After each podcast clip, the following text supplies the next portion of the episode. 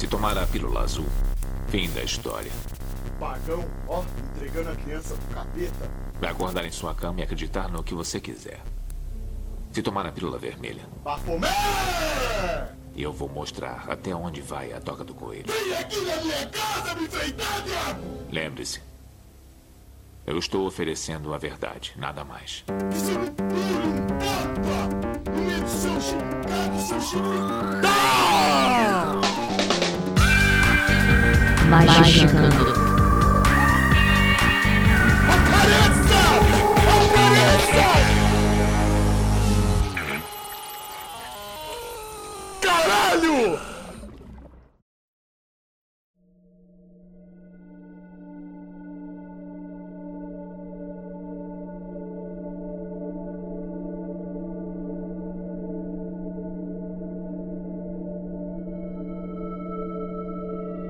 Praise the Sun, ouvinte do Magicano. Está começando sua dose semanal de capirotagem. Eu gostaria de perguntar para você, o que é que você quer?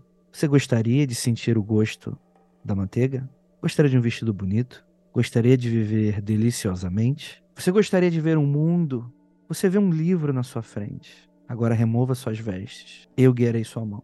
Pois eu sou Andrei Fernandes e hoje vamos falar do capirótico, do bafomético. E para me ajudar temos aqui ela, nossa queridíssima Lívia Andrade. Não gosto de manteiga, Andrei, mas o resto tá aceitável. Vai no azeite então? Ah, azeitinho é mais gostoso, né? Desliza melhor. Ah, eita, rapaz. É, e temos aqui o nosso queridíssimo Vinícius Ferreira. Hoje é dia de Hol Sonov Varosagai Gohu, né? Não sei. Então tá, Talvez. então é melhor continuar assim. E temos aqui ele, queridíssimo Marcos Keller. Trazendo a palavra do Bap Homet. É isso aí. Ai, ho- hoje vai ser só aqueles cortes de vídeo, né? Do Bap Homet, do, do Baphomet. A abertura tem que ser uma mistura de tudo isso. E a vitrine tem que ser aquele bafomé da casa da, da rainha da amarração, sabe? Aham. Tem um bafomé gigantesco, então. E temos aqui nossa queridíssima Carol Black Filipeta. Olá, gente. Olá, bafofinhos, bafofinhas e bafofinhas. Estou muito animada para falar sobre o bafomé hoje. E vocês vão sentir o gosto da manteiga logo depois dos recadinhos e a gente já volta.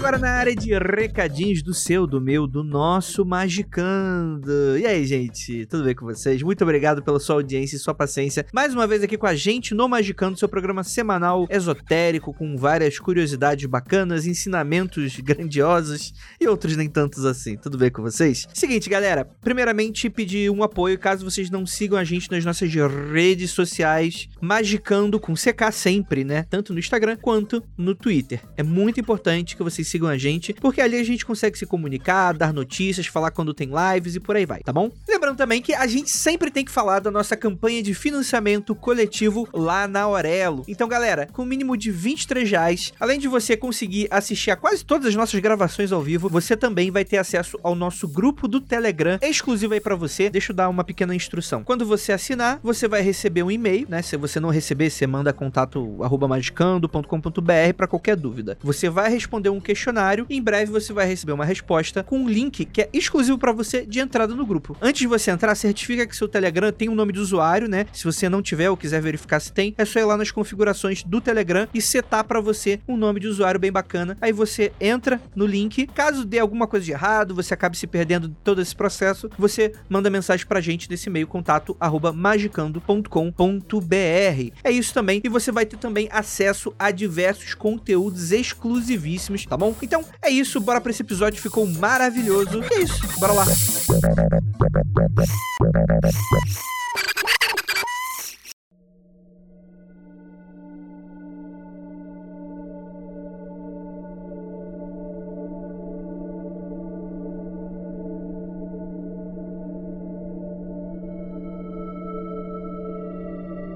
Vamos lá, galera. Bafomé é um tema muito pedido, muito folclórico. Tem aquele estigma, né? Algo que as pessoas têm medo, né? Vão olhar o tema desse podcast e falar: vou escutar porque é darkzeira, ou vou escutar porque vai ter altas profanidades. Mas é um podcast normal do Magicano, apesar de especial, nesse episódio número 200, né? Mas galera, o que que é o Bafomé? Bafomé! Bafomé se trata de um seito de rebeldia contra Deus e contra as crenças dominantes. E eu acho que isso é interessante porque a gente aqui no Magicando, né, nós como um podcast independente, um podcast de contracultura, que falar sobre magia é contracultura, né? Apesar de umas bruxaria cristã de vez em quando que aparece, né? É... costuma ser um, né, assunto de contracultura, por isso que temos posicionamentos bastante claros, né? E Baphomet seria a mesma rebeldia de Lúcifer, a mesma rebeldia que os magistas deveriam alcançar, segundo Levi. E para o senso comum, o diabo é tudo que é o mal, mas Baphomet que não é bom nem mal, mas sim uma força da natureza, está aí. Sua figura que mistura humano, o animal que pode causar repulsa, que fala um pouco das nossas contradições e porque também lembra da nossa verdadeira natureza instintiva e selvagem, que adoramos lutar. Afinal de contas, tem pessoas que vendem aí o que você deve ou não fazer. Esse vai ser o episódio dedicado a essas pessoas. Alguém discorda de mim? Eu discordo pra caralho. Ah, é? Então, Uhum. beleza. É, beleza. Não, acho que não tem nada de rebeldia, porque é muito anterior. É anterior. Tá. É. Eu entendo. Tá, entendi o seu ponto. Mas ser anterior não é ser remédio ao status quo? Não, é contra, mas não é rebeldia. Não, Hum. não compreendi. Elabore. Cara, eu, ne- eu nem sei, nem tenho um parâmetro aqui pra te falar, mas vamos voltar aqui na história. Baphomet é uma coisa que vem com diversos nomes desde o- da aurora da humanidade, desde que o homem saiu do macaco, talvez antes disso. Qualquer religiosidade super antiga que você encontra, você consegue fazer um vínculo com, entre aspas, um culto de Baphomet. E só porque dois mil anos atrás essa porra virou, achar que Baphomet é, é legal é ser rebelde? Não, é ser, talvez seja até ser tradicionalista. Eu acho que nós estamos usando a palavra em acepções diferentes aqui, Então. Vinícius. É exatamente esse ponto que eu quero trazer, porque não existe um Bafomé, tem Bafomé pra caralho. É igual Jesus do Deus americanos. É igual Jesus Deus americano, se não for maior, entendeu? Então é pro, cabe um Bafomé pra cada um, tá ligado? Ca- Cabe tipo Your Personal Jesus, do, do Patch Mode, cabe o seu Personal Bafomé. É, eu acho que, inclusive, em mim cabe pelo menos uns dois. Falo com bastante tranquilidade. O Grão-Duque do Inferno, Bafomé, Viva Ozzy Osbourne. Tem esse Bafomé, tem o Bafomé que o Vinícius tá falando, tem esse Bafomé hipermoderno, hiper romântico, hiper moderno, que foi o que você descreveu, que talvez seja um dos últimos que tenha surgido. Tem o Bafomé do Levi, que é um outro rolê. Tem o Bafomé que algumas, alguma linha de bruxaria segue. Tem uma porrada de Bafomé. O que não falta é Bafomé pra galera. A própria invocação de Baphomet, que se pratica tradicionalmente, ela fala do Baphomet através das eras, né? Fala, divide a humanidade em eons e fala como o Baphomet se manifestava em cada um desses e fala de pelo menos cinco, mas não quer dizer que sejam todos os que existem. Como o Keller disse, tem, tem pra todo mundo aí. Tem, tem uma cacetada. Porque ele é essa parada é, amalgamada, tá ligado? Ele é uma parada amalgamada. Então tem gente que pode pegar pra dar uma olhada e falar do Baphomet pique como ele é visto na carta do tarô do diabo.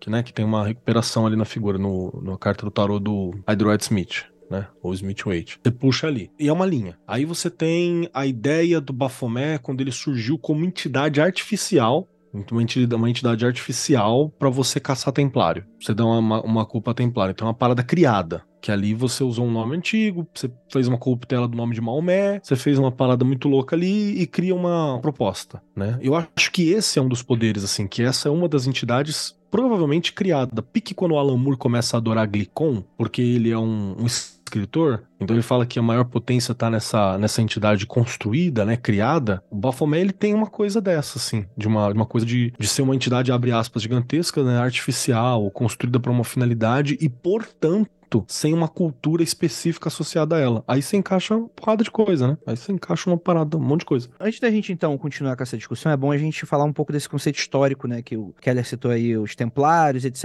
e tal. O nome, né? O termo Baphomet, é claro que a gente vai ter essas narrativas que vão remeter até, como o próprio Vinícius falou, é como uma origem selvagem da humanidade. Mas vamos colocar isso um pouquinho de lado, né? Vamos ver da onde que surgiu esse termo pela primeira vez em supostos rumores de iniciações que templários faziam. Para quem não sabe, os templários, a Ordem dos Cavaleiros do Templo, é uma ordem católica criada para proteger ali na época das cruzadas, né? Porque você tinha nobres, ricos, pobres, sacerdotes que viajavam, né, para Jerusalém para ficar batalhando por causa de terra sagrada. É, e aí essa foi uma das né? Tem algumas outras, né? Tem a Ordem dos Hospitalares e por aí vai. Mas você tem a, a Ordem dos Templários, que seriam os Cavaleiros do Templo, né? O templo o verdadeiro templo de Salomão, né? Então eles vieram aqui pro Brasil, pra São Paulo. Mentira, sacanagem. Eu não queria fazer essa, essa citação ao templo de Salomão daqui. Mas o templo, o templo de verdade, né? O suposto templo de verdade, né? Que estaria lá, lá pros lados de Jerusalém e tal. E eles queriam, né? Os cristãos católicos, europeus, queriam retomar isso dos mouros, né? Dos islâmicos e por aí vai. E meio que a, a ordem do- dos cavaleiros do templo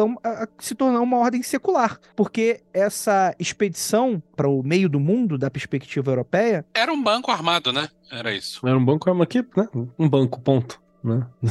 Já é. Pronto, pronto, era isso. É, foi como surgiram os bancos na humanidade, foi a partir das invasões das guerras santas, né? É, isso é importante salientar, porque o que acontece? Você faria uma viagem que demoraria meses, né? Não sei se anos, mas. E você ia morrer no caminho, tá ligado? A chance de você morrer no caminho era muito grande. E aí a ordem ficava com a grana que você depositou. Então, exato. Então, uma das ideias da ordem era que, por exemplo, você dava o seu ouro, as suas riquezas pra eles, pegava um ticket e conseguia é, fazer a... pegar de volta quando você chegasse, né? Então, a ideia dos bancos, a gente não tá de sacanagem. Realmente, a gente tem uma espécie de banco primitivo aqui, né? Como essa viagem seria muito, né? Imagina, você é um nobre, você vai carregar todo o teu ouro contigo. É óbvio que você vai ser roubado em algum momento, né? Então, a ideia geral é você usar esses... Eu tô chamando de voucher aqui, mas tinham vários métodos. É um voucher, é um voucher. também. Mas era equivalente a um voucher, né? Que você é, depositava pros templários e retirava. O equivalente contemporâneo é Traveler Check. Perfeito, perfeito. Verdade, tá certo. E aí, o que, que acontece? Essa ordem acabou ficando muito poderosa, muito rica, muito rápido, porque é- é- banco fica rico. É isso que banco faz, né? Banco pega o teu dinheiro, faz investimentos e volta. Isso não mudou de dedo das origens, né? Talvez não tinha investimentos especulativos da Bolsa de Valores, mas você tinha outras formas de, de fazer esse tipo de coisa dar certo, né? E esse grupo de dentro da igreja, né? Ele era daqueles grupos meio paralelos, né? Não eram... Tinham poder, mas ao mesmo tempo... Tinham poder de igreja, mas ao mesmo tempo não mandavam na igreja, né? Era aquela coisa que... é Interessante, né? Eu esqueci a palavra correta, mas foda-se, aqui é o Magicando, se quer a palavra correta, abre o dicionário, não escuta podcast. Só arrombado. É, a ideia geral é que depois de alguns, alguns anos, algumas décadas e alguns séculos, eu tô falando bem de séculos mesmo, que a gente entende a cruzada né, nessa ideia dos filmes, né? Como se fosse um período histórico de uma guerra que aconteceu. Quando, na verdade, houveram diversas cruzadas que aconteceram através dos séculos, né? Teve Exato. cruzadas de mendigo, cruzada de criança, cruzada, as primeiras cruzadas dos nobres, né? Então teve muitas cruzadas por aí. Então era uma ordem que foi essencial para esse período. E o que acontece? A gente chega no Filipe IV Belo, que era um cara que ele estava completamente endividado com os templários, e na época existiam rumores de que iniciação dos templários que tinha um bode e que eles cultuavam uma deidade demoníaca chamada Bafomé. A tradição oral, que aí não é, não é fato, né? É só uma história especulativa dos templários, fala que parte da iniciação continha você cuspir ou zoar figuras sacras. Pra você entender que aquela figura sacra não é o divino. Aquilo é uma pedra, é uma estátua, é uma pintura, né? Não é Deus. Isso era uma das coisas que eles falam que era parte do exercício dos templários. Mas aí você não sabe se era isso mesmo, se não era. E, e lembrando também que o Filipe Belo, ele era chamado de abesta, né? Também, às vezes. Tinha um, um- um- o adversário dele disse que ele era como uma estátua, assim, sério e, e apagado e... Mas ele era belo mesmo. Não era, né? Normalmente não era. Eu Pô, tô pra ver casamentos bonito, hein? consanguíneos ali era belo, Vinícius? Pelo amor de Deus. Jamais, os caras parecem um acidente geográfico. Parece que o pai virou do avesso e bateu no liquidificador. Qual realeza era bela? Pelo menos não é um Habsburgo, né? Que tem o que- famoso queixo Habsburgo aí. Quem quiser procurar, dê uma olhada. É que Era- os Habsburgo demoram uns séculos pra frente, por isso que refinou. Então, aí deu uma melhorada. Mas, credo. E vamos lembrar também que o Papa da época, ele era francês também, né? Então, ele era um comunado ali com o rei da França, que era o Clemente, Clemente V. Então, o, o- o Felipe, o Filipinho Belo, Felipe IV, ele chegou pro Papa e começou a dar a ideia errada, né? Ele devia se chamar Felipe ou Vanderlei, dando ideia errada, e chegou pro Papa e falou: Ô Papa, e esses hereges aí que estão dentro da igreja? Então, a igreja, né, com toda certeza, né, amando de Deus, porque a igreja católica é. O que ela faz é porque Deus mandou, né?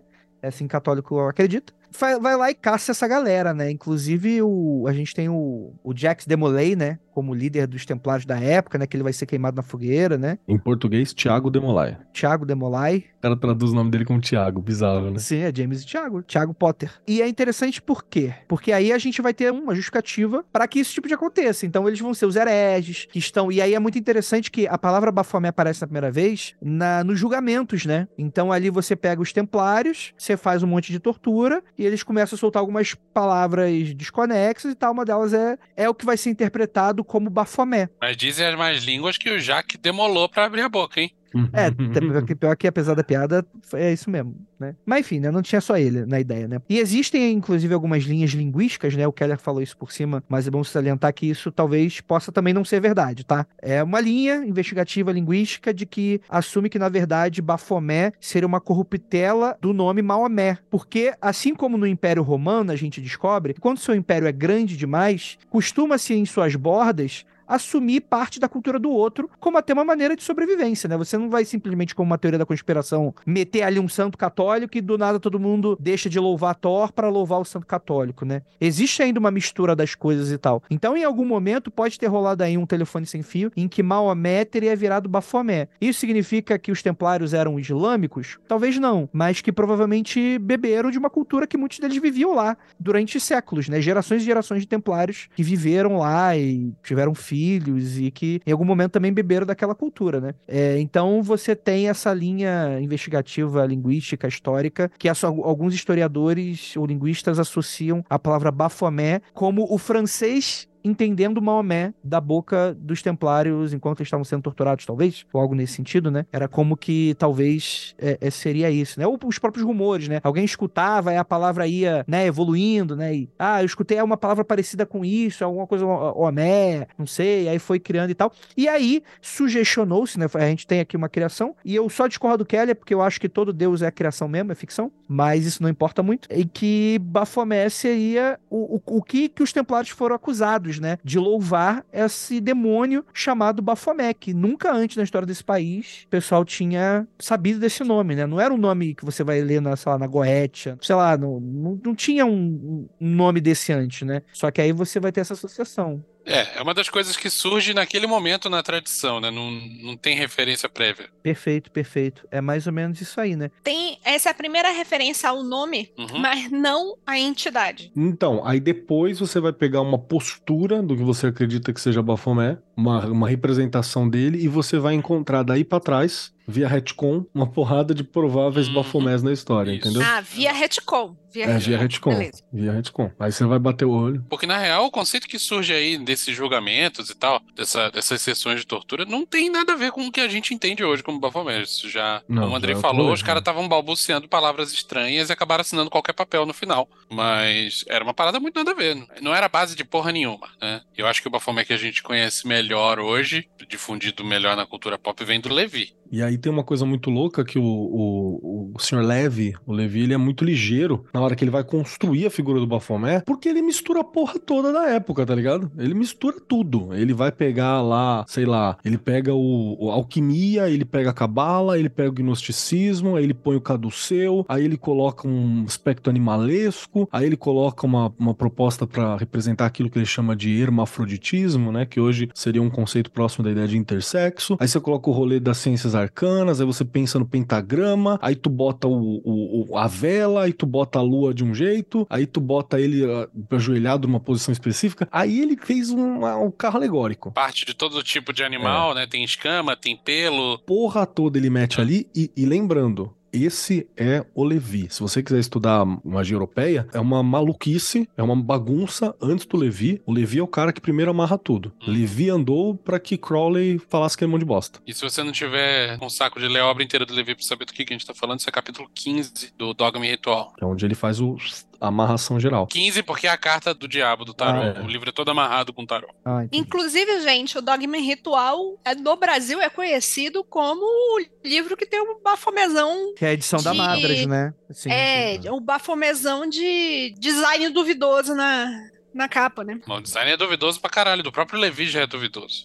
Já é ruim. Tem uma, bastante trabalho acadêmico também. Quem tiver saco pra ver linguagem acadêmica, o Baphomet é uma figura bastante estudada na história, né, em geral, porque, porra, é um símbolo muito forte, né? Cara, é um diabão, porra. Uhum. Aí o retcon que o Keller falou é: o pessoal pega essa imagem que foi trazida ao público pelo Levi e difundida num BO de um fake exposed de, de maçom. Alguém querendo vender jornaleco resolveu meter um papo de que os maçons adoravam Baphomet e tal. Depois isso tudo caiu por terra. Rolou um escândalo na, na, na comunidade europeia durante um período aí. O pessoal realmente comprou essa ideia, muita gente acredita até hoje. Aí o pessoal começou a olhar pra trás e começou a enxergar Baphomet onde não tinha, mas talvez tinha, né? Tipo, em desenho rupestre, coisa muito antiga, tradição xamânica, a figura do, de Pan, dos gregos. O pessoal começou a, associar qualquer coisa que tivesse a ver com o conceito Baphomet que ficou popularizado, o pessoal começou a fazer o, o, o Lé com Cré e começou a juntar as pecinhas. Falando, ah, então já tinha Baphomet lá atrás, só não tinha esse nome. Ah, que interessante. Aí é onde a galera começa a fazer umas coisas que eu acho muito legal. Que você tem um humano, que é o, um barão de nome impronunciável, acho que é Hammerburgstall, uma coisa assim, que ele fala que Baphomet é a mistura de Baf, de batismo, com Metis, que é sabedoria. Então,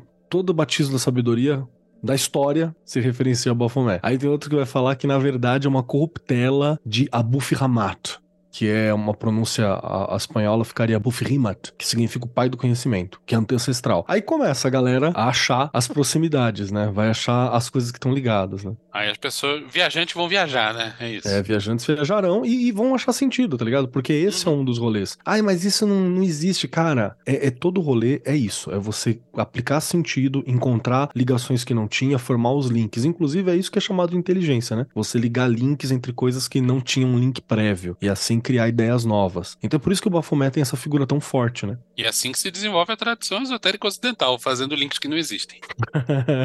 Porém, funcionais. Não vamos negar. Não, não tô entrando nesse mérito.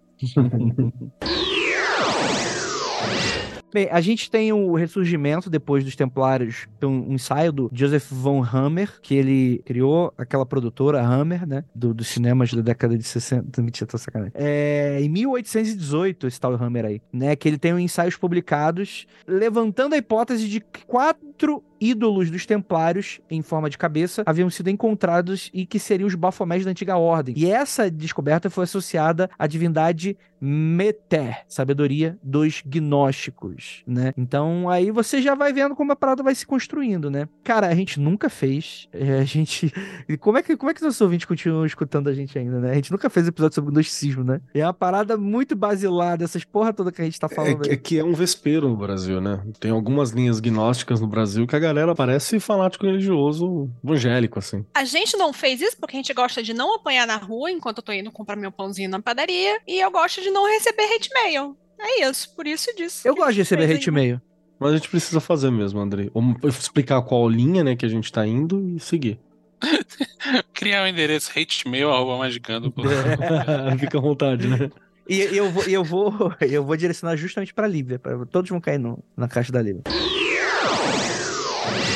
Tem o- novamente o Baphomet, ele fez Levi, né? E a gente tem esse simbolismo, né? Abre o Google aí, galera. Ajuda a gente, né? Pelo amor de Deus. E coloca Baphomet. Até o que que vem quando coloca Baphomet? Pois é, também não sei, O hein? cara nunca digitou hein? no bagulho. Nunca- Havia uma Vai banda, né? aparecer o da casa. Havia a banda de forró, Bafomé. Ah, Porra, três primeiros resultados são do Levi, o quarto é do é do Templo de Satã. É, pô. meu Wikipedia. Porra, que aquela estátua do Templo de Satã é da hora, né? Que é um bafomézão com duas crianças e ele dá aquela mão pra cima, bombado. pra baixo, pá. É, e eu tô lembrando uma outra parada, porque se você for... e Pra ela é um outro rolê, né? Pra ela É é, um ba- é a figura do Bafomé, mas ele tem outro nome. Pra ler o Exu Bezebu, né? Mas pra ela é um lance a casa dela inteira. Por favor, vejam depois no TikTok. É incrível, tá? Cara, existe mais coisa mais ma- maravilhosa do que o brasileiro? O Exu Beuzebu, que é a imagem é Baphomet? Não, depende do dia, porque eu já vi gente faz... falando do Exu maioral e colocando o lobo, tá ligado? é o lobo do, da DC. Ah, o lobo da É DC. figura do lobo da Ai, DC. Caraca! Malandro. É porque ele é o maioral, né? É, então, É. falam que ele é porque é violento, maioral e tal, e era a figura do lobo desenhado lá pelo. Puta, esqueci o nome do cara, que tem um. que é bem Ed o desenho, é bem. ah, Deve não ser o Beasley. É o Beasley. Então, puta, é... tá liberado, né, cara? É por isso que quando, quando eu lembro lá do quadro do Egito na tribo indígena do Power Slave, pra mim tá de boaça. É isso mesmo. Então, é, eu, eu pedi pro ouvinte abrir aí o Google justamente pra gente falar um pouquinho dessa iconografia que vai ser bastante importante pra gente entender pra onde que essa história de Baphomet levou a gente. O que que é o mais comum, comumente associado, né? A gente tá falando sobre uma imagem que ela é completamente cheia de símbolos que eu tô com a palavra contraditório na cabeça, mas não é contraditório porque eles não são Dual. contraditórios. Eles são dual, né? Dualistas, né? Polares, né? É, mas é que eu acho que também existe, existem questões de, de certas contradições no sentido de, por exemplo, é uma figura masculina com seios, é, é uma figura que é meio homem, meio animal, é uma figura que você vai ter uma mão apontando pra cima, outra pra baixo. Lembrando que você já tem o simbolismo da mão esquerda levantando pra cima e a mão direita pra baixo, que vai ser interpretado como matéria, mais importante do que o espiritual, mais ainda importante, elevação de matéria, que é póstuma. Não quer dizer que o Levi pensava isso, porque é invertida a colocação da mão, né? O mago é do outro jeito, o do Levi é- é assim assado. Então você vai ter todas essas, essas loucuras também. Essa questão da mão é, sendo invertida ou não, não sei se é posterior ao Levi, não entendi. Keller, se você puder voltar. É posterior ao Levi, é da carta do Baphomet do Tarot, da, do Rider Smith. E o pentagrama, ele também tá invertido. E ele, ao meu ver, pelo menos, ele representa a mesma coisa. Isso também é posterior? Como que é essa, essa relação com o pentagrama? É, é o lance simbolizando matéria com primazia sobre o espírito. né? Então ele tá repetindo, né? Não é a ideia do Levi. Na verdade, o Levi tem um símbolo que pouca gente observa, que o que chama mais atenção é que ele tá em cima de uma, de uma esfera, né? Na verdade, ele tá sentado num quadrado, e esse quadrado é, na verdade, é um cubo, né? Um daqueles sólidos pitagóricos que significa a matéria, a terra. Uhum. o elemento terra. Então ele, ele não acha que a matéria é superior ao espírito, porque ele é superior à matéria. Exato. É muito engraçado se você procurar. Eu até dei uma fuçada aqui se eu achava uma das descrições, porque, ó, aqui, no, no raciocínio de Levi, é muito legal porque o Levi ele queria criar uma figura que mostrasse toda a dificuldade humana, toda a potencialidade, todos os segredos, tudo isso. Então, ele tende a descrever, ó. Além do maniqueísmo, ele estaria além do maniqueísmo, Baphomet de Levi. Ele seria algo que é descrito, inclusive, como uma entidade inocente e piedosa. Então ele não tem absolutamente nada a ver do, do diabo clássico medieval, apesar de usar essa figura animalesca, né, daquele diabo da igreja medieval. E a parte de baixo tá coberta ainda pro Levi pegar leve, porque todo aquele Uhum. caduceu que tá no centro ali era pra ser uma picona. É uma né? senhora Era- pica, né, minha é gente? pra ser uma senhora rola. Então ele pega ainda Tá indo leve. até, até bem acima do umbigo essa pica do, do Baphomet. tá batendo no peito já. Ainda tem uma cobra de duas cabeças ali, porque não basta a baqueta única, né? Tem que ser a baqueta do duplo poder. Eu gosto muito do Magicando, que provavelmente tem um ouvinte agora falando, cara, eles com certeza estão inventando isso na hora. Não tamo. Infelizmente. Não estão. Mas em algum momento alguém inventou isso na hora e colou. Exato, exato. Se você quiser mais sobre baqueta, procure sobre baqueta dupla, é isso? É, é a verga do duplo poder, né? Tem vários nomes aí, mas é o mesmo princípio da espada que tem dois gumes, que corta para um lado e corta para o outro. Já que tudo tem dualidade, o próprio falo, que é uma projeção do um, não pode ter um, um sentido único. É tipo, é, é- muitas vezes é o, é o pau em yang, tá ligado? Essa é a ideia. Você tem um pau pra dentro, um pau pra fora, ou um pau pra dois usos. É um pau que tem a- a- as duas representações. Então, ela, ela senta na pica branca, ela senta na pica preta. É isso. É isso, é isso. Peppa? Pig explicando os arcanos velados. Muito maduro. Isso é muito maduro, exatamente. E tem esse simbolismo, inclusive no tarô do White Smith, isso aí vai pra mão do mago. Aquela baqueta que tá na mão do mago, ela tem essa ideia, enquanto na mesa estão os elementos. Também pra fazer muitas vezes uma variação entre o fogo superior, que é o espírito, e o fogo abre aspas inferior, que é a vontade mundana, a vontade humana, né? Então também serve pra você fazer essas, essas diferenciações. Mas isso é regra? Não, cara, isso depende do autor e do, do que, que ele tava comendo naquela semana, que cogumelo que foi, a qualidade, a safra. Uhum. Depende muito disso também. Tem uma pergunta, é, ainda sobre as mãos, que eu fiquei fascinada. É, tem alguns textos que estão falando que ele tá com a mão uma pra cima, uma pra baixo, pra ser aquele lance do as above sob low, sabe? É isso. Uhum. Tanto que tá escrito salve coagula no, É, nos Isso, antebraços. isso é mesmo. Isso é mesmo. Tá, legal. E mais do que pra cima e pra baixo. Uma mão tá apontando pra uma lua escura e outra tá apon- apontando pra uma lua clara. Exatamente. Não existe sol nessa imagem, porque já tem uma estrela brilhando no acima da testa. né? É, tem esse- essa tocha, né, entre os Uhum. chifres dele. Que é ou o espírito ou o conhecimento. É, pode ser os dois. Ou a gnose. Inclusive, é, só pra dar uma- mais uma nota cultural imbecil, quando começaram os desenhos da Disney, né, era isso aí que o Disney queria colocar na cabeça dos personagens quando eles tinham uma ideia. Era uma vela ou uma tocha, que essa é a ideia, é o princípio da criatividade. Só que aí pensaram que as crianças iam tocar fogo no cabelo, sacou? E aí colocaram uma É, lampadinha. mas é verdade,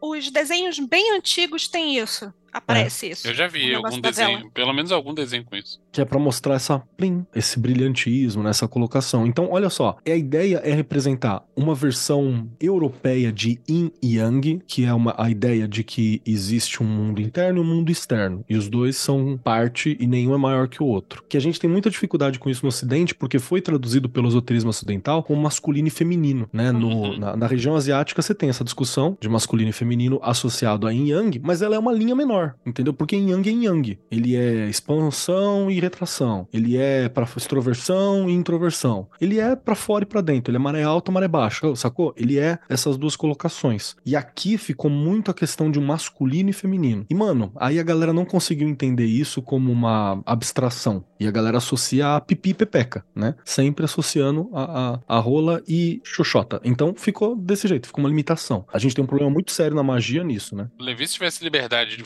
fazer o desenho que ele quisesse e ser publicado, ele certamente botaria Pipi Pepeca. Certamente. Porque Ali- tá. É só ler o texto dele que ele tá falando de Pipi Pepeca ali. Ele tá falando de pipi pepeca. E, de novo, não é necessariamente pipi pepeca material. É a ideia simbólica de masculino e feminino, de expansão e retração. Mas ele acabou botando o bafomé de calça, né? Então. Aí tem gente que vai falar assim, então você quer dizer que mulher tem um papel? Não, gente, você pode ser ter pipi e ser in, né? Que é o feminino. Você pode ter pepeca e ser yang. Não é sobre pipi pepeca. Pepeca é uma representação simbólica, né? Tá todo mundo aí que, que foi criado por mãe, mais do que por pai, sabe que a mãe teve que trocar de yin yang toda hora, assim. Tinha hora que ela era mega yang, agressiva, e mega yin, é, cuidadora. E a mão direita era a mão que bate, a mão esquerda era a mão que afaga. E segue a vida, tá ligado? Então, temos os dois, essa é a ideia. Tem alguma explicação de por que o bode foi mesmo pra ficar com a ideia de, de demônio ter uma associação com o diabo direto? Porque assim, se é pra falar de dualidade entre o humano e o animal, entre o, o masculino e o feminino, de cima e de baixo e tal, mas por que o bode? Eu acho que isso é inspiração em Pan. Tem uma passagem também do texto do Levi que tá. Algumas pessoas acham que ele confundiu. Eu vou até olhar na pauta só pra ter certeza do que eu vou falar agora. Mas que ele confundiu o lance do Meteco Medes, que é um- uma cidade grega. O nome grego de uma cidade egípcia, na É, verdade. ele, ele falava que o Bafomé era o bode de Mendes. Mendes, é. Na tradução da Rosares Camaissar, que é da pensamento, é, é Mendes, não Memphis. Eu não sei o quanto essas cidades são a mesma. Eu não li o texto em francês para saber do que, que ele se refere, mas ele estava fazendo referência a uma divindade de um lugar no Egito. E no Egito tinha esse lance de cada lugar ser regido por uma divindade. Então talvez tivesse um bode lá nessa cidade. Não sei. Isso eu tô É, tinha um deus bode na cidade, e aí por isso. Algumas pessoas fazem essa associação, mas também não é um consenso, né? É que tem uma parada também, aí eu acho que é onde a galera cola muito a questão do Bafomé como sendo uma negação da regra cristã. Não é do cristianismo, tá? Porque, inclusive, o Levi era bem cristão em muitas coisas também. Ex-padre, né? Ex-padre, então tem, tem várias coisas assim, não, não, não larga isso. Mas a ideia de que é algo que tá contra a conformidade cristã. É aqui que a galera cola. Porque o bode, ele sempre teve um simbolismo de animalidade muito forte. Casco fendido, não era uma comida que era falada pelos judeus pra você comer. Porco e bode são coisas menores. Ele carregava dentro de si os chifres, que sempre foi uma representação de força. Quem já teve o prazer de estar perto de um bode é um bicho que ele é menor que você, mas ele é ameaçador. Ele não gosta de você, tá ligado? Tem um cheiro muito forte, tem uma representação de força e dominação. Transão. Transão, roludo. Você tem que segurar no chifre dele assim com força pra ele não meter o louco em você quando precisa. Quando chega um bodezinho, um, um bode que você comprou, por exemplo, fui na casa de um, de um colega, beijo guerreiro, um abraço, que tem um, um casal de bode na casa dele. Inclusive, o Venâncio tem um chifre, ou teve um chifre que pode ter se Tenho, queimado em fiz já macumba com. que é esse bode desse amigo. Que você tem que ter que segurar no chifre, primeira vez, assim, você tem que segurar e mostrar que você é forte, que você não arrega pra ele, porque senão ele reina. E mesmo assim ele vai reinar naquele canto. E o bicho é forte. É, tem o cheiro, que é muito forte, e também tem muitos deuses pagãos. Qualquer coisa. Come qualquer coisa, ele tem um apetite que não é comparável com o humano. A minha experiência com o bode é totalmente diferente. É mesmo? Só amorzinho seu? Você fez yoga com bodes? Não, não fiz yoga. Sempre que. eu- eu sempre- é, é muito, gente, procura yoga com bode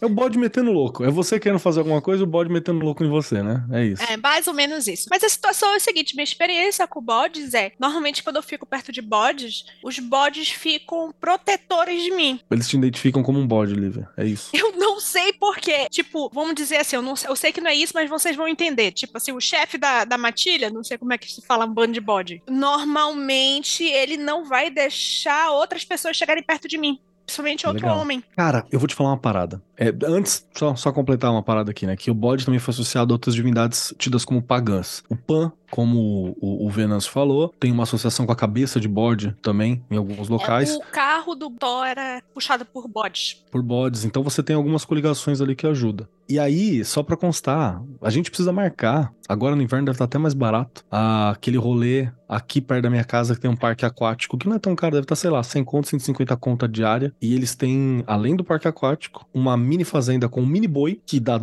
três de mim, né? Mas é um mini boi. E tem mini bodinhos. E você fica lá entrando e fazendo carinho neles, eles dando cabeçada em você e comendo a comida que você der.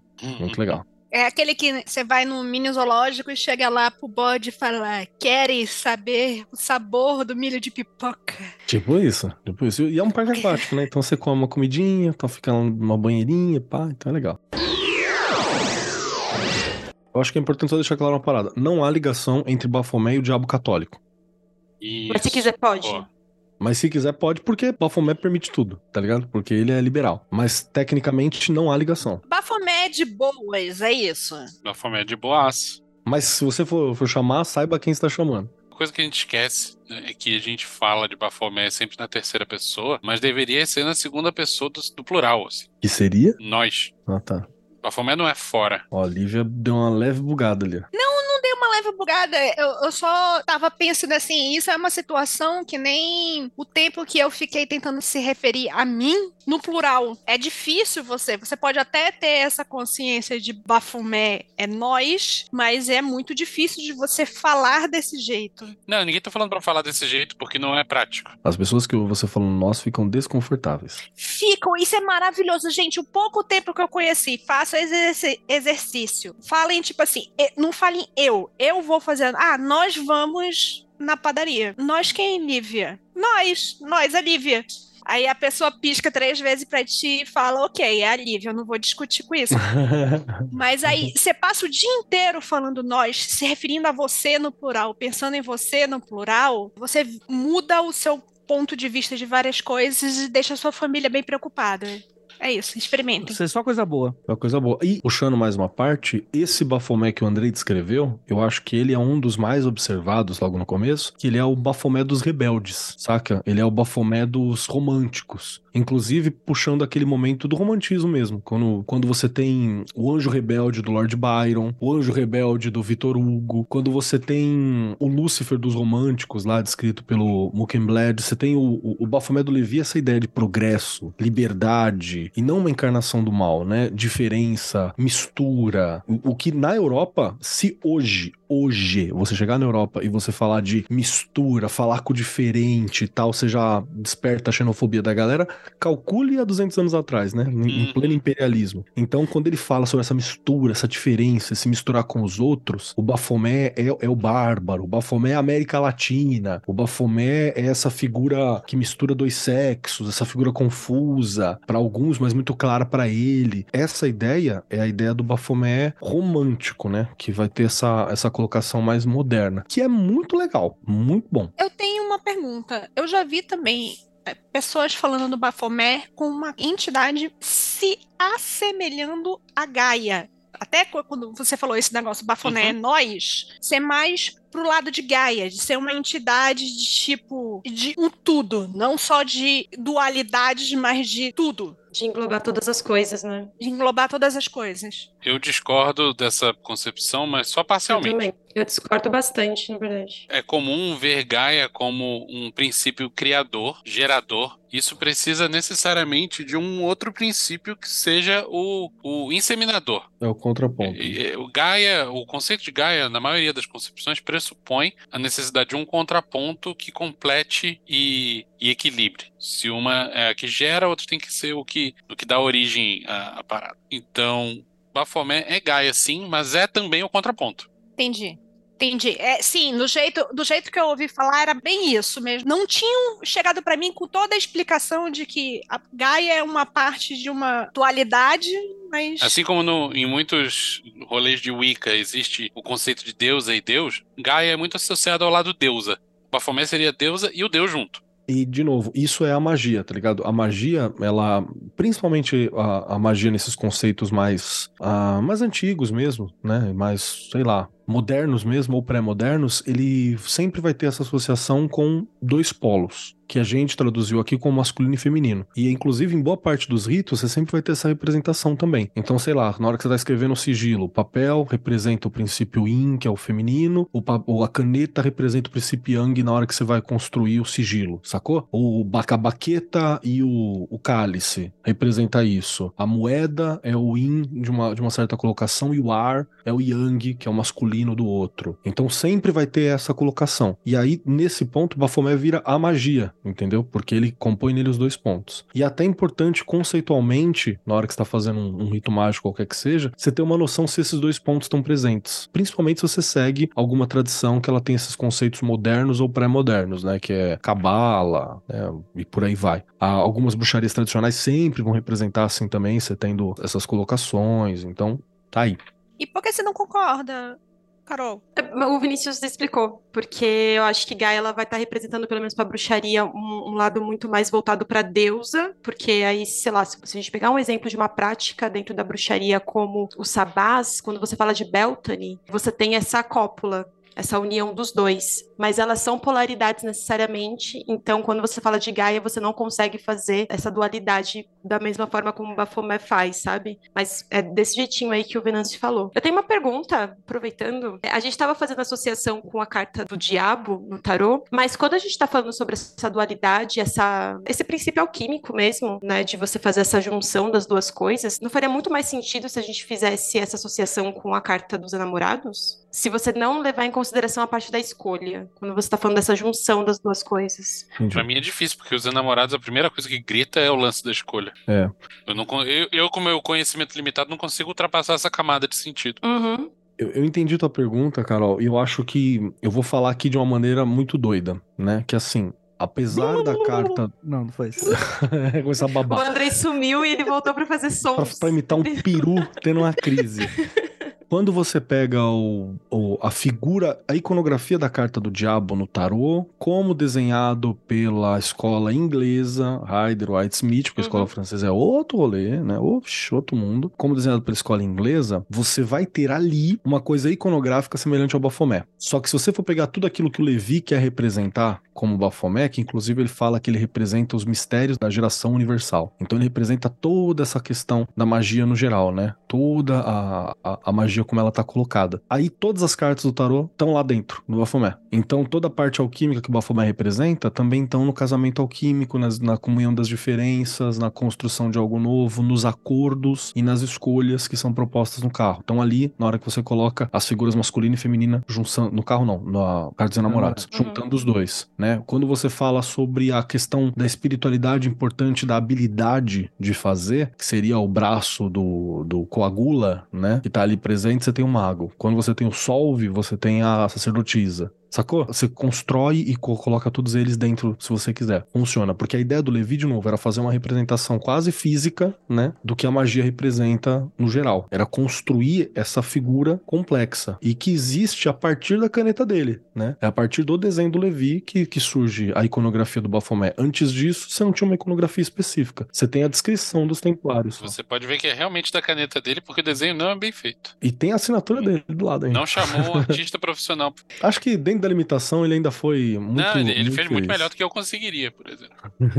Tem outra pergunta. Tô cheia de perguntas hoje, gente. Vim aqui só pra perguntar. Tem alguns outros textos que estão falando a respeito da consciência de Baphomet. Vai entender a consciência dele como quase como se fosse um registro acástico. Uhum. E para algumas outras vai associar com. Ah, eu perdi a palavra. Do Timothy Leary, sabe? Os de consciência. Tem uma palavra para isso. circuitos. Os circuitos de consciência, como se ele estivesse no sexto circuito. E aí eu queria saber sobre essa parte, porque pareceu interessante que, para além da questão da dualidade, quando você olha para esse conceito conceito de consciência tão ampla, de saber tudo que foi, tudo que é e tudo que virá a ser, aí parece que Bafomé até vira outra coisa para além de toda essa parada da dualidade, sabe? Eu, eu quero que o Venâncio ajude a explicar isso aí, porque eu não sei, mas eu consigo ver essa colocação nele justamente pelo Levita querer construir uma figura que abarca, sei lá, várias representações ali, culturais, né? Ser uma figura bem que abarca tudo. Me ajuda a pensar, Kelly. Se você tava falando que o Levi queria criar uma criatura que fosse expressar a potencialidade humana, o potencial é basicamente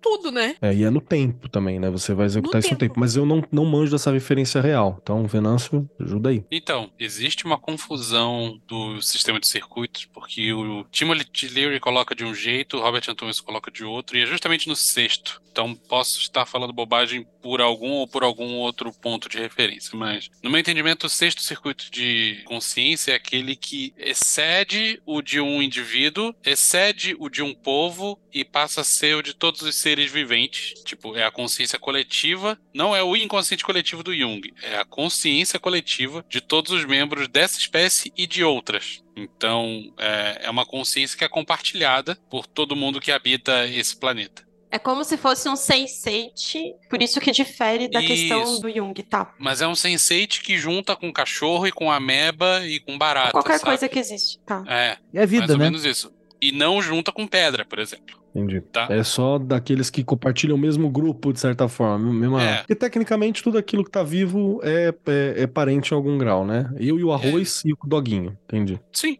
em alguma escala existe uma familiaridade. E Baphomet é uma coisa que talvez tenha ficado óbvio, talvez não, mas a gente não falou explicitamente, mas ele é um ícone forte demais até de vida e morte. E a gente não tá falando de vida e morte de um indivíduo, a gente tá falando da cadeia in- interminável de vida e morte que a gente vem repetindo desde o primeiro organismo unicelular até o que a gente é hoje e além, até a gente chegar não se sabe aonde, né? Por isso, essa coisa de ancestralidade tá incluída dentro de Baphomet e a consciência do nosso passado tá incluída dentro de Baphomet e para onde a gente vai e o- a consciência desconhecida do futuro também tá incluída dentro desse pacote. Então, é por causa desse pacote que eu confundi com Gaia, gente. É por causa disso daí que Ah, você tá explicando, que entendi. a pessoa tentou me explicar e eu confundi com Gaia. E é por isso que junta com vida vegetal, com outros tipos de animal, mistura com a porra toda. E o registro acástico, no meu entendimento, é só a parte de consciência disso. Uhum. É tirando o, o organismo e a materialidade e mantendo a consciência de tudo que foi, é e será, do meu ponto de vista, do ponto de vista do Keller, do ponto de vista de um tardígrado que tá preso dentro de uma caverna subterrânea, saca? Tudo isso daí tá dentro da- do registro acástico. E aí esbarra num ponto de vista meu, que eu não sei se é amplamente aceito, que pra mim, Baphomet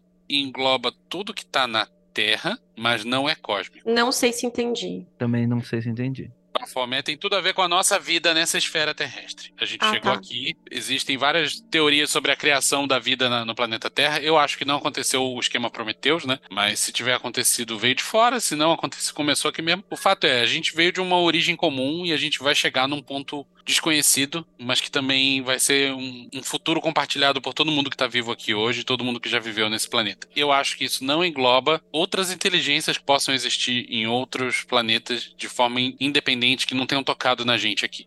Eu acho que, por exemplo, se existe uma galera de outra galáxia que nunca teve contato algum com a gente, e eles teve- tiveram o desenvolvimento deles lá, e eles nunca vieram pra cá, eu acho que isso não tá dentro do pacote Baphomet. Então. Baphomet engloba tudo, mas não engloba tudo, porque não é cósmico. Uhum. Engloba tudo que a gente conhece e algumas coisas que a gente não conhece também. Cara, adorei. Eu acho que isso é bem interessante, mas deixa eu não encerrar o episódio aqui agora, porque eu acho que a gente já consegue dar uma dimensão bem. Cara, são três e meia. Bicho, não tem nem 40 minutos de episódio. Sacanagem. Mentira, tem. Esse aqui é pra ser o 200, tá? Então. Vai ser 200 minutos de podcast hoje. É, não, mas se- sendo bem honesto aqui agora, a gente conseguiu abordar diversos aspectos e diversas crenças. É claro que, como um podcast do Magicando, você não termina aqui, né? Você vai se aprofundar em cada uma dessas versões de cada autor, né? E como isso vai interpretar e mexer na sua vida. Mas eu queria um pouco da nossa interpretação sobre Baphomet. O ouvinte, ele escutou esse episódio e ele já viu muitas facetas de Baphomet. Mas pra gente, o que que Baphomet é? O que que talvez o ouvinte tem que sair daqui achando que ele escutou? Baphomet é, o, é, o, é a magia? É o conceito de praticar magia? É o indivíduo e o todo mágico? O que que é Baphomet dentro desse aspecto? Afetou a vida de vocês de alguma maneira? Tem uma maneira de da gente louvar Baphomet? ah, fora de contexto essa frase. Tem como fazer algum trabalho com Bafomé, o que, que ele é? Pra que, que ele serve? Muitas perguntas. Bom, eu acho que todo mundo deveria invocar Bafomé uma vez na vida para poder chegar às próprias conclusões sobre isso daí. Não é difícil, é tranquilo, dá para fazer sozinho, não precisa de estudo muito forte, tem várias formas de fazer e é só alegria. Boa. E aí, Keller? Eu tô, eu tô pensando aqui que, assim, eu. A figura do Bafomé e o nome de Bafomé é algo que eu quase não trabalho, assim. Algo que passa batido pra mim numa boa. Eu gosto muito da conceituação do Levi, Gosto muito porque, assim, de novo, na condição de um historiador, de alguém que estuda, inclusive academicamente, todo o rolê da magia, o Levi ele é essencial. Ele é chato, chato. É francês escrevendo, qualquer coisa que francês escreve, você fala assim, mano, você podia ter gastado, sei lá, 50% de página a menos se você tivesse feito isso aqui em tópicos e, e tabelas e, e, tal. Todo escritor francês deveria fazer pelo menos dois semestres de, de, de mecânica industrial, tá ligado? Pra entender alguma coisa mais prática, mais de manual. Mas ó, o Venâncio deu uma risadinha porque sabe que é verdade. Mas. Mas é bom, né? Eu quase não utilizo. É bom, é, é bom. É ruim, eu, mas é bom. É ruim, mas é bom. Eu quase não utilizo o Bafomé em si. Então, para mim, é um pouco difícil, porque não sei se é porque eu quase entendi o que o Levi propôs e eu vi que é algo tão abrangente que ele é muito mais conceitual do que prático. Aí acaba que qualquer coisa que você fizer vai estar abarcada pro Baphomet em algum momento, entendeu? Como o Levi vê, como o Levi observa porque ele tá nessa ideia de, de grande conhecimento, de tudo aquilo que a gente potencializa, tudo aquilo que a gente pode fazer. Então, na particularidade, não teria nada em específico. Eu acho que fazer trabalho prático, que inclusive é uma boa forma da gente fugir do conceito Levi. Boa, talvez seja isso. Talvez eu pegue, então, de lição de casa, na verdade, fazer essa, esse chamado, né? Tentar ter uma, uma proximidade, porque para mim ele é muito algo algo teórico e, e, abrangente. Então não dá para mim e quando, toda vez que eu corto, eu tô deixando de usar aquilo, tá ligado? Ele tá muito próximo dos conceitos de tal, de yang e tal, que é uma coisa abrangente que você só, só entende com o outro. E na hora que você recorta, você diminuiu aquilo. É tipo qualquer drink feito com vodka. Qualquer drink feito com vodka tem menos vodka ali do que deveria. Então você sempre tá diminuindo, tá menos do que é. Aí acaba que eu falo assim, não, deixa lá na totalidade. Eu fiz uma vez um trabalho, invocar Baphomet todo dia por 23 dias seguidos. É uma beleza. Pai, você virou suco. Recom recomendo a todos fazer uma pergunta. Isso foi dentro dessa residência? Lógico que foi. Foi alguma daquelas vezes que eu ouvi um barulho meio parecendo que tava chegando uma tarde dentro de casa, alguma coisa assim? Que foi um não, acho que não. não. Ai, eu vou falar, Andrei, que eu nunca fiz um trabalho também com Bafomé, mas de uns tempos pra cá eu tive dois sonhos com ele, o que é muito engraçado porque eu não nunca trabalhei com ele e nunca nem li muito a respeito. Eu fui estudar um pouco mais por causa da pauta. E nesse sonho ele se apresentou como uma pessoa não binária. E era muito interessante, assim, porque depois eu levei, eu tenho, a minha psicóloga é uma psicóloga junguiana, então ela adora quando eu levo sonhos, eu fiz isso. E aí eu tentei trabalhar com ela esse conceito da dualidade. Isso porque eu tô falando? Porque dá talvez pra gente tentar trabalhar as nossas questões sobre contradição, porque a gente tem dificuldade de lidar com isso. Não estou falando só de mim, estou falando de todo mundo. Entendendo um pouco melhor essa figura. Então, eu não sei, porque eu não gosto muito da forma como a bruxaria trabalha ele, entendeu? Porque é bem moderno, é uma coisa meio Sabrina, o mundo de Sabrina, sabe, da Netflix? Uhum. Que vai ter, tipo, aquela igreja satânica e o uhum. bafomé lá no meio. Então, não, não me agrada muito a forma como é trabalhado na, nessa maneira moderna dentro da bruxaria. Mas eu achei o conceito muito interessante, porque trabalhar com contradição é uma coisa importante para quem tá dentro da magia, né? Então, para quem tá dentro do ocultismo. Então, não sei, pode ser uma opção. Perfeito, perfeito. Então, nunca trabalhei com. Na verdade, eu não tenho intimidade com a entidade, mas então, a ideia me atrai Baphomet, além da ideia do, do, do, potencial, como o Keller diz assim, que é tá um negócio só na, no campo das ideias, e isso é legal, a ideia de potencial da humanidade, ou potencial de tudo, mas justamente a contradição para mim é uma coisa que é, é, é importante para mim, a ideia de contradição. E para mim é o tipo de coisa que faz a magia girar. Você saber lidar com contradição e o fato que as coisas são contradições na verdade não são, na verdade as, as coisas são como são e ponto conformes. Eu acho que isso até é importante para a gente que vem de uma nação muito cristianizada, né? E de pessoas que falam que você pode ou não pode ser, né? Do tipo, você vai ter as virtudes e você vai ter os pecados e entender que E você sempre tem que apagar um lado e você sempre escolhe ter que fomentar um lado e apagar o outro. Não, mas, mas essa é a questão. Tipo assim, você talvez você sempre precise em algum momento apagar ou exaltar um lado, depende do que você quer trabalhar. Mas essa questão moralista da coisa toda. Você vai sentir medo, você vai sentir ódio, você vai sentir raiva, você vai sentir inveja. Isso às vezes é querível. E às vezes não é nem questão de ser querível ou não ser querível. Você vai sentir ponto, é é da sua natureza. E ao mesmo tempo, você ter virtudes, né? Do tipo. Ontem eu tava vendo uma palestra de um psicólogo, né? Que ele falava que existe egoísmo na empatia.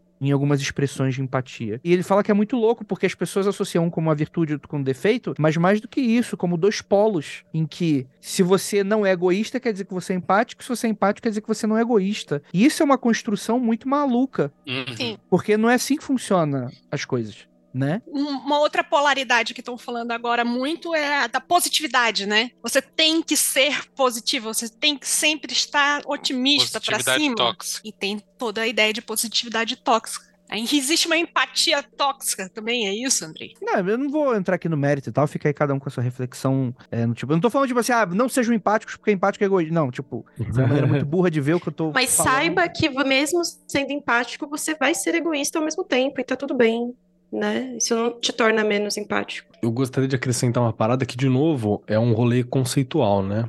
E, gente, tô muito nesse rolê das palavras, de como a gente constrói o mundo, porque palavra é a nossa representação do mundo, né? E na hora que a gente fala sobre esses conceitos que eles são opostos e complementares, a gente muitas vezes acha que tem que escolher entre um e outro. Mas é pique linguagem de programação, que é tudo zero e um, e dá pra construir a porra toda com eles, você entendeu? Então, na verdade, não é pra dizer que ou é esse ou é aquele. É necessariamente através da construção dos dois, do diferente, daquele que completa, daquele que nega, que você constrói variedade. Então é necessariamente nessa estrutura. É que tem esse rolê purista, né? De falar, não, eu sou um, eu sou zero. Mas só dá pra construir todo o resto a partir de uma alquimia específica de vários zeros, vários uns, cadenciados de uma determinada forma. E aí existe uma construção de identidade, que é completamente uma projeção. Completamente uma projeção. É, eu gosto disso, então a partir de hoje eu sou isso. Só que isso não é você. Você é um acochambrado de, de coisas, de zeros e uns lutando o tempo todo, né? E eu acho que o Bafomé faz parte dessa interpretação É toda. isso que eu ia falar. Você, É como isso. microcosmo, é um reflexo pequenininho do Baphomet macrocosmo. No sentido de que você também engloba uma porrada de coisa. Você também tem um passado biológico, você também tem um futuro biológico, mesmo que seja só a sua própria velhice, que você não vai se reproduzir. Você é composto de uma porrada de coisa, você é um ser colonial. E daí o exercício de você ch- chamar nós, Bafomé, é nós. Você faz. Você é indivíduo e coletivo. A sua flora intestinal faz parte de você, saca? Tem Uhum. muita coisa que é você e, e não é uma célula individual. Sim. O trabalho mágico com o Baphomet, com um desses Baphomets, né, o Baphomet mais contemporâneo, envolve você se identificar como não uma unidade. É, o, o Keller vez outra solta aqui no Magicano, né? O intestino, seu segundo cérebro do corpo. Você literalmente tem de. Não, você tá rindo, Lívia, mas é verdade. Rindo, mas é muito verdadeiro. É, não é Você- isso. Tipo, você vai tomar decisões baseadas em coisas que você comeu ontem. É, tá aí o enfesado pra mostrar que você é cheio de fezes, Uhum. tá bravo, né? Tipo, você, sei lá, que é sexualmente ativo e tá muito tempo sem efetivamente ter uma relação sexual, você vai tomar decisões baseadas nas no coisas. seu mau né? humor, né? no seu mau humor, né? Pô, é, expressão pensar com a cabeça do pau, né? Não, não existe nada mais próximo. Então, quer dizer, e é, até mesmo quando a gente para pra analisar, tipo assim, decisões que a gente pode ligar ao mundo do ar, né? Aquela coisa meio dos elementos, tá sendo influenciada pela matéria. E aí a gente vai caminhar por um aspecto de que a gente divide coisas entre o racional e o emocional. Quando, na verdade, vou contar um segredo pra vocês, gente. Não existe essa separação no mundo real. Todas as suas decisões são baseadas em emocionais. Hum, eu discordo bastante do que o André acabou Eu, de falar, eu, mas. eu, todas as suas decisões são emocionais por coisas que você passou, por experiências que você passou, e você sabe, isso vai dar merda. E isso não vem do intelectual. Isso vem por emoções que estão dentro. Você tá indo pro outro lado, Andrei. Eu também tô, eu não sei, eu tô, tô refletindo pra caralho. É isso. Você Tô- tá tô- indo pro outro lado. As suas decisões são as duas coisas. Tipo, é um momento Doctor Who, né? Você não é um indivíduo, você é um Weeby Wobbly Time Wimmy amalgamado de porrada de célula. É isso. Conforme-se. E, tipo, não tente ser lógico, não tente ser emocional, tente ser Pelo os menos dois. não demais, né? E Não... o software precisa de hardware pra rodar, né? Não dá pra esquecer que você é o seu corpo também. E qual o ponto? Não sei. É isso aí. Cada um interprete da maneira como quiser. E é isso aí. E não resolvemos nada sobre Baphomet porque não, não tem o que resolver. Ele é essa, né, essa baderna. Quem tiver curioso, ó, Missa do Caos B. Procura aí no Google. É isso que eu ia perguntar, Vinícius. Que tipo de trabalho com o Baphomet você recomendaria para um. Ah, tô Os falando ouvintes. de. tô falando pra procurar no Google pra não ser chapa branca e querer vender livro aqui, mas é, Libernu uma boa base pra começar a brincar. Boa base. Não, não. A, Não é a única de jeito nenhum. a Penumbra tem uma porrada de, de coisas que vão referenciar de alguma forma, né? Ah, tem o livro de Baphomet, né, gente? É, Tem o livro de é Baphomet. sobre isso. Sei lá, tem uma porrada de, de recursos sobre isso. Procura aí, faz o que você quiser. O Bruxaria Apocalíptica, que indiretamente trabalha com esse Baphomet mais do, do romantismo, que é essa coisa do Uhum. rebeldia e tal. Mais associado com o diabo como oposição ao Deus. É, Mas aí é foda porque eu, sinceramente, discordo absolutamente que aquilo é Baphomet. Absolutamente. Aquilo pra mim é o diabo cristão e é isso. E isso é uma, é uma foda. Então, mas o diabo cristão já foi Baphomet. Não, pode ser. Tipo, eu entendi toda a discussão que a gente teve e tudo mais, mas eu separo absolutamente na minha cabeça, assim, dentro Uhum. do. até pra organizar as coisas, né? Pra organizar as coisas, porque a gata não gosta de coisa bagunçada, e aí eu organizo assim. Mas é por isso que eu tenho essas questões que eu falei que eu não misturo Baphomet com a, a forma como a bruxaria moderna tá trabalhando com ele, porque pra mim é um pouco de. Não é diminuir, mas é um pouco de esquecer questões históricas que são muito importantes pra construção da bruxaria como ela é hoje. Por isso que eu Uhum. separei, Andrei. Por isso que pra mim a discussão que a gente teve do bruxaria apocalíptica naquele episódio era sobre o diabo cristão e sobre várias outras. Aí tudo bem, a gente entrou nos simbolismos dele que vai atravessar Pan, vai atravessar Bafomé e tudo mais, mas que Bafomé aqui dentro vai ser outra parada e que Rolê. Trabalhar com ele da mesma forma não faz sentido, sabe? Hum, Mas assim, Carol, eu concordo com essa diferença que você faz e acho saudável a pessoa no século XXI fazer essa distinção e não confundir as coisas. No entanto, se a gente for olhar historicamente, ou historiograficamente, aí o Keller me corrige, é importante a gente ver que o diabo cristão já foi sim Bafomé, no sentido de que o cristianismo fazia com que seus fiéis negar, fazia, ainda faz, né? Mas Uhum. fazia durante uma época em que foi a religião predominante, o catolicismo mais especificamente, fazia com que as pessoas negassem tudo que fosse animal dentro de si, tudo que não fosse estritamente regido por uma fé e por uma moralidade cristã em sua essência. Então as pessoas pintavam tudo que era relacionado ao Bafomé real como o diabo cristão. Então, apesar de não ser a mesma coisa, existe uma relação entre as duas coisas. Sim, não, a, a relação, ela, é, eu concordo com você nesse sentido, mas é aquilo que eu falei, não, não é um consenso isso que eu falei, não é Uhum. tipo, não está É. escrito na Bíblia da Pra bruxaria. você, né? É pra mim e pra forma como eu estudo bruxaria, como eu entendo, como eu pratico. Eu gosto de separar as duas coisas porque faz muito sentido a con- conceituar diferente, né? Eu acho que esse, esse Black Phillip, ele tá tratando de um aspecto que não é necessariamente dual, sabe? Ele Uhum. tem a parte do- da dualidade, mas ele tá muito mais focado num, num aspecto específico, por isso eu separo. Mas isso não significa que você não pode fazer, né? Tem que fazer aí do jeito que você preferir. Faz Essa é a parte boa da bruxaria, né? É, faz a porra que você quiser. O Black Phillip é muito cristão no sentido de que ele tá vilanizando o feição pela matéria, né? E Baphomet não tem nada disso. Essa Matéria é legal, gente. Curta a matéria. Inclusive, dica pra todo mundo aí que é sempre bom, tá? Se você, você é magista, quer desenvolver o espiritual, lembra dos outros elementos também. Tem que estar pensando racionalmente pra não pirar. Tem que estar pensando emocionalmente pra não ficar escroto. Tem que estar ganhando dinheiro pra sustentar suas gracinhas. Então, né? É isso aí, ter responsabilidade. Lembra? É, você tem que ver a sua- os seus elementos e começar a equilibrar essa porra aí, senão você tá falhando um É, pouco. senão você tá pirando, você vai virar no máximo É. estourando um mago medíocre, um magista medíocre, e na pior das hipóteses você vai ou ser preso ou ficar doido, né? Uhum. Então, é aquilo, né? Tá alimentando aquela projeção, né? Que eu tava falando, né? É. Tipo, em algum momento falou que o, o elemento fogo é melhor que os outros e vambora e vão viver só com fogo. Não, o Baphomet, inclusive, ele quer lembrar que não é isso, né? Porque tá ali todos os Sim. sólidos, né? Você tem a esfera, você tem a, o cubo, você tem o fogo, você tem as nuvens, você tem o bagulho todo ali. Sabe o que eu fico pensando depois de tudo isso do, do negócio de Baphomet? Assim, acho que a palavra, o adjetivo que eu fosse pegar assim, tipo, eu acho que a palavra que eu tô pensando é aceitação. Não gosta, Será hein? que alguém consegue me pegar? Eu, eu peguei, eu peguei. É o lance das Eu coisas não- são como são, né? É, E elas são todas Ah, e tá, tá. tudo certo. É, Ok. entendi. Tipo assim, a- aceita que dói menos. Aceita. É nesse só. sentido que eu tava falando do trabalho, né? Ah, sei lá, eu comecei a sonhar com o Bafomé do nada e eu não achei que era porque Bafomé veio falar comigo, porque eu sou escolhida de Bafomé. Não é isso. Eu acho que é porque na minha cabeça eu tô aprendendo a entender isso que a Lívia acabou de falar, que as coisas são como são, e entender todos esses, esses elementos e ter que equilibrar eles, trabalhar com eles de uma forma um pouco mais, sei lá. Enfim, eu quero organizar tudo e é foda, gente. Eu tô tentando parar de ser tua bibliotecária, tá difícil.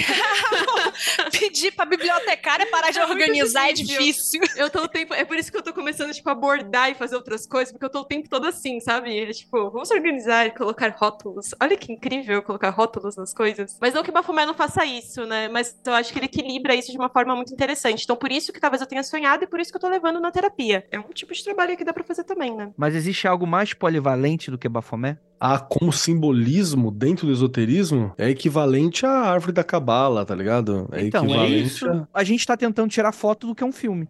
Eu coloco aqui minha observação pessoal de que Bafomé não é cósmico. Então, sim, existe muita coisa maior. Interessante, interessante. Ah, mas é o que eu não sei lidar, não existe. É assim que eu vou, que eu sigo minha vida. Não, eu gostei porque isso faz muito sentido também, porque você tá pensando ele a partir de um ponto de vista, eu não vou dizer prático, não é, não é prático, não é material, mas realista. Sei, não tem palavra pra isso, né? É não cósmico mesmo, né? Não é. É, e assim, isso tem aplicações diretas, não filosóficas, né? Mágicas mesmo. Se você, na sua linha de trabalho, lida de alguma forma com seres pré-ter-humanos, ultraterrenos, por aí vai. né? E também não dá pra você evocar e trocar uma ideia com a árvore da cabala, tá ligado? É. É, porque não. Mas é sei lá, se uma- você tá é canalizando. ET pra bater papo, saiba que você faz parte de Bafomé. O ET não faz. Mas, Venâncio, se o ET pisar aqui, ele começa a fazer parte? Se ele formar família, se ele ganhar a cidadania. Então, e é por isso que eu tava dizendo do filme. O pozinho de pele que ele deixa cair, sim. Não, calma aí. Mas se ele fizer residência aqui, Beleza, seja bem-vindo. Chega aí, cola com nós. Mas e os exilados de capela? Aí você me fode, né, André? Esse lado de capela. Obrigado, Andrei. Eu tava capela. tentando lembrar. Obrigado. Pera aí que eu tenho a resposta. Então, tecnicamente, esses lados de capela só se tornaram Bafomé porque eles são exilados ou eles desequilibraram a construção de Bafomé por ser um corpo estranho. E aí Bafomé precisa adquiri-los novamente. Ó, Então, ó, ó. Assista um documentário que se chama Spirits Within. Within. Final Within. Fantasy. Final Spirits Fantasy pra vocês Within. Cara, entenderem. é um filme mais merda que eu já vi em toda a minha vida. Não é, mano. Qual dos filmes do Final Fantasy é esse? É o do 7? É o da menina. Não, é o Do da 12? menina dos é fantasmas. Não tem, não tem. A Final Fantasy é criado pra lá. É alguém que enganou a Square e falou: faz um filme de Final Fantasy que é foda. Bota, bota o nome Final Fantasy aqui, é isso? É Isso, quase isso. Foi isso mesmo. Hum. É Mas bom, tem um é Cid, bom sim. só com S. Então tu vai ter Não- que ver comigo, hein, Lívia? E não tem um socorro. Se é bom assim, vamos ver junto. É uma ficção científica da hard, assim, da hora. Joia. Não tem chocobo, mas é legal. Eu gosto muito também. É muito ruim, gente. É muito ruim. eu acredito em você, Andrei. André, é pior ou melhor do que o Death Note, o filme? Ah, muito É melhor. o filme da Netflix? É. Pô, o Netflix é muito melhor, pô. Ele é um filmaço. Que isso? Eu gosto do Death Note, mas ele não traz nada novo. Spirit is Concordo, Within, concordo. Ele traz. Mas esse é, é o pe- ele foi pecado de ser ousado e errou. Ele foi o ousado que falou: vou, vou, vou revolucionar e não revolucionou. Ele pelo menos tentou. Não, ele revolucionou. O problema é que. Ele tentou ser um filme, o Spirits Within, que era o primeiro filme que ia ser todo de... Within, Within, Em 3D. Within. Within. E o Ele ia ser- Cassiopeia lá? Então, mas que o Cassiopeia é brasileiro, ninguém lembra do Cassiopeia. Vocês lembram? Eu lembro da história dizendo que foi a, a Disney, né, que sacaneou os caras do Cassiopeia, por- mandou os irmãos Pinkerton vir aqui roubar os bagulho do Cassiopeia para o Brasil não ser o primeiro a lançar um bagulho digital. Uhum. Muito bom. Então, é, o, o negócio do Spirits Within é datado. É aquele... É tudo, obviamente, feito por computador, é datado, mas, por exemplo, eu fui assistir no, no cinema com a minha mãe e minha mãe falou: pô, mas aquela atriz era muito ruim, né? Ela não tinha uma expressão muito boa. Aí a mãe era computador. Enganou a mamãe. Então, não, também ele é tá tão no Vale ruim da assim. Estranheza profundo, Isso. assim. Todo mundo mora naquele bairro do Vale da Estranheza do Tic Teco, tá ligado? Naquele filme. Todo mundo, todo mundo. Mas é um bom filme, sim. É, é cult, cult que chama. Quando é ruim, quando é ruim, mas, é, mas tem uma coisa boa, é cult. O pessoal tá falando no chat que tem sim um filme do Final Fantasy que é a continuação do 7. Que é o Tem. Advent É o Children. Advent Sim, Children. sim, sim, sim. É, tem aquele que é uma- um prequel do 15. Tem um monte de filmezinho. Que é o, o que o Advent Children fez de melhor foi fazer aquela nova versão da Winged Angel, One Winged Angel, que é a música do, do Sephiroth com guitarra. Sephiroth. É, é, e eu, vou, eu posso falar um negócio? Esse Advent Ah. Children também é uma merda, viu? É bom quando você tem 15 anos. Então, eu vi no, eu vi no cinema e eu não entendi nada. É porque, porque você tem que ter é jogado, né? Você não jogou. Eu Não, mas sem, sem, brincadeira, sem brincadeira. Galera, vocês que acham esse filme foda, reassiste. Esse filme é uma merda, gente. Você não tem ideia. Esse é o Cavaleiro do Zodíaco dos 15 anos de vocês. Ah, mas era muito legal. Sabe o que que é? Porque o pessoal lembra, não lembra do filme, ele lembra do AMV tocando, sei lá, tocando System of a Down, tá ligado? Sim. De fundo. Pô, as lutas e- eram legais, né? Na e época as cenas ali. Lembra do vídeo com a música do System of a Down e as cenas do filme. Total. Ele enfrentando Bahamut, tem uma hora que, a- que os caras invocam o Bahamut lá e eles dão um pau no Bahamut. Olha, estão falando aí pro Kelo ouvir a versão do One Winged Angel do Black Mages. Ah, já ouvi, já ouvi, pô. Bom demais. Mano, eu chafurdei em Final Fantasy, cara. Eu sou esse otário. Eu sou esse otário. É que agora Final Fantasy não existe, porque só o que existe pra mim é Zelda Tears of the Kingdom. Nossa. Nada mais. Nanda falou Qual o pra melhor Final mim. Fantasy, cara? Oi?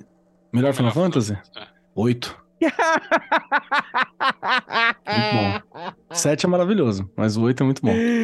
Você discorda que é o 12? Não, o 12 é muito legal, mas eu não joguei inteiro, então não posso falar nada. Tô falando até onde eu tenho. Cara, melhor o 15. É emo.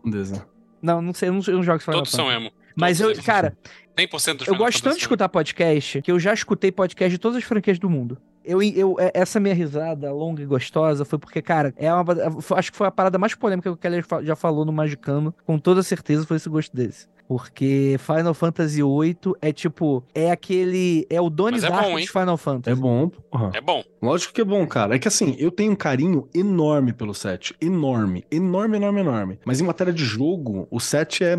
É meio travadinho, essa história do 7 é muito boa e tal. O jogo do 8, a jogabilidade é mais legalzinha, né, e tal. Eu acho da hora o 8. O 8 é muito fácil. O, o 7 Remake, hein? 7 Remake é forte. 7 Remake é foda. 7 Kelly, Remake não, não há nada que bata no 7 que- Remake. Sem contar que eu pegaria todo mundo naquele jogo, assim. É. Ó, ó, Incrível. Keller, você Verdadeiro tem que parar.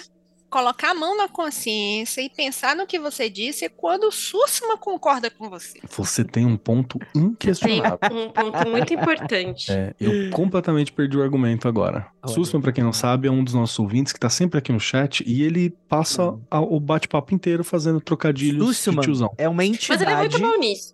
Ele é muito Ele é bom muito nisso. bom. É um muito É, ele não é Se eu pudesse, pessoa. eu remunerava ele pra ficar falando essas coisas. É. O Sussman é uma ideia. A gente precisa de um chatbot do Sussman. Que você fala uma parada e o chatbot devolve uma frase do Sussman. Aí a gente dispensa o Sussman pra sempre. e fica e deixa. E não, não- ele do grupo de nós não dispensamos, ele será imortalizado no chatbot. É isso. Exatamente. Deixar um recadinho final pros ouvintes e quero fazer uma correção de uma merda que eu falei. Recadinho pros ouvintes. Baphomet é pra invocar, não pra evocar. Pra dentro. Correção.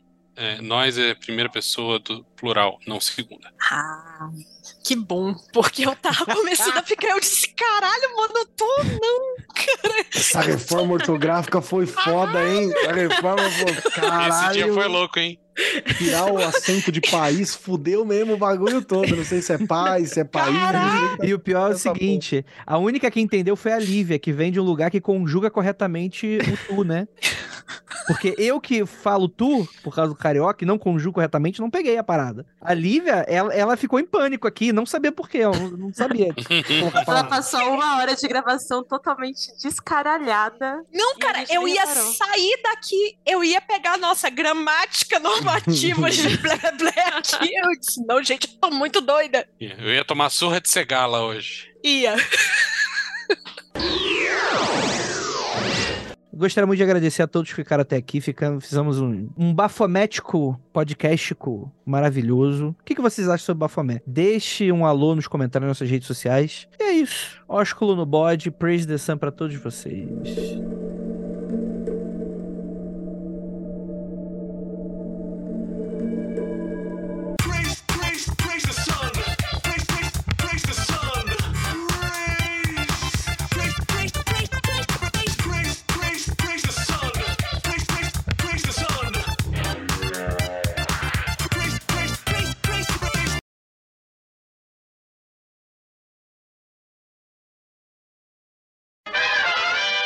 Isso daí é aquele filme ruim, né? Que os aliens chegam e, e tá matando todo mundo porque eles não conseguem se reconectar com Gaia, porque os Greys não fazem parte de Gaia, é isso? Não sei que filme é esse, não. Cara, ele não faço a mínima ideia que você tomou um chá de cogumelo. É, Ele tá, ele tá falando do, da, ela tá falando do Final Fantasy, o filme E- digital. Exa- Caralho, eu, isso. não, primeiro, primeiro, por como Eu peguei, assim, hein? eu não vou, eu não vou perguntar. Como isso aconteceu? Eu tô muito Eu não só peguei, como eu vi. Eu vi a cena. Eu vi a cena aqui, ó. Caralho, cena. como essa transmi... como é que pensamento de transmissão? Transmimento, transmimento. É nesse momento que a gente acaba de descobrir que o Keller é o Bafomé. E assim a gente vai acabar tudo. esse episódio. É isso. Aqui. Cara, Só tem a rola menor, né? Não tem jeito. Aí não dá pra concorrer. Porra! é, fica aí essas informações não solicitadas para o nosso ouvinte. É... Beleza. Senhoras, senhores e proletariado não binário. Este podcast foi editado por AJ Oliveira.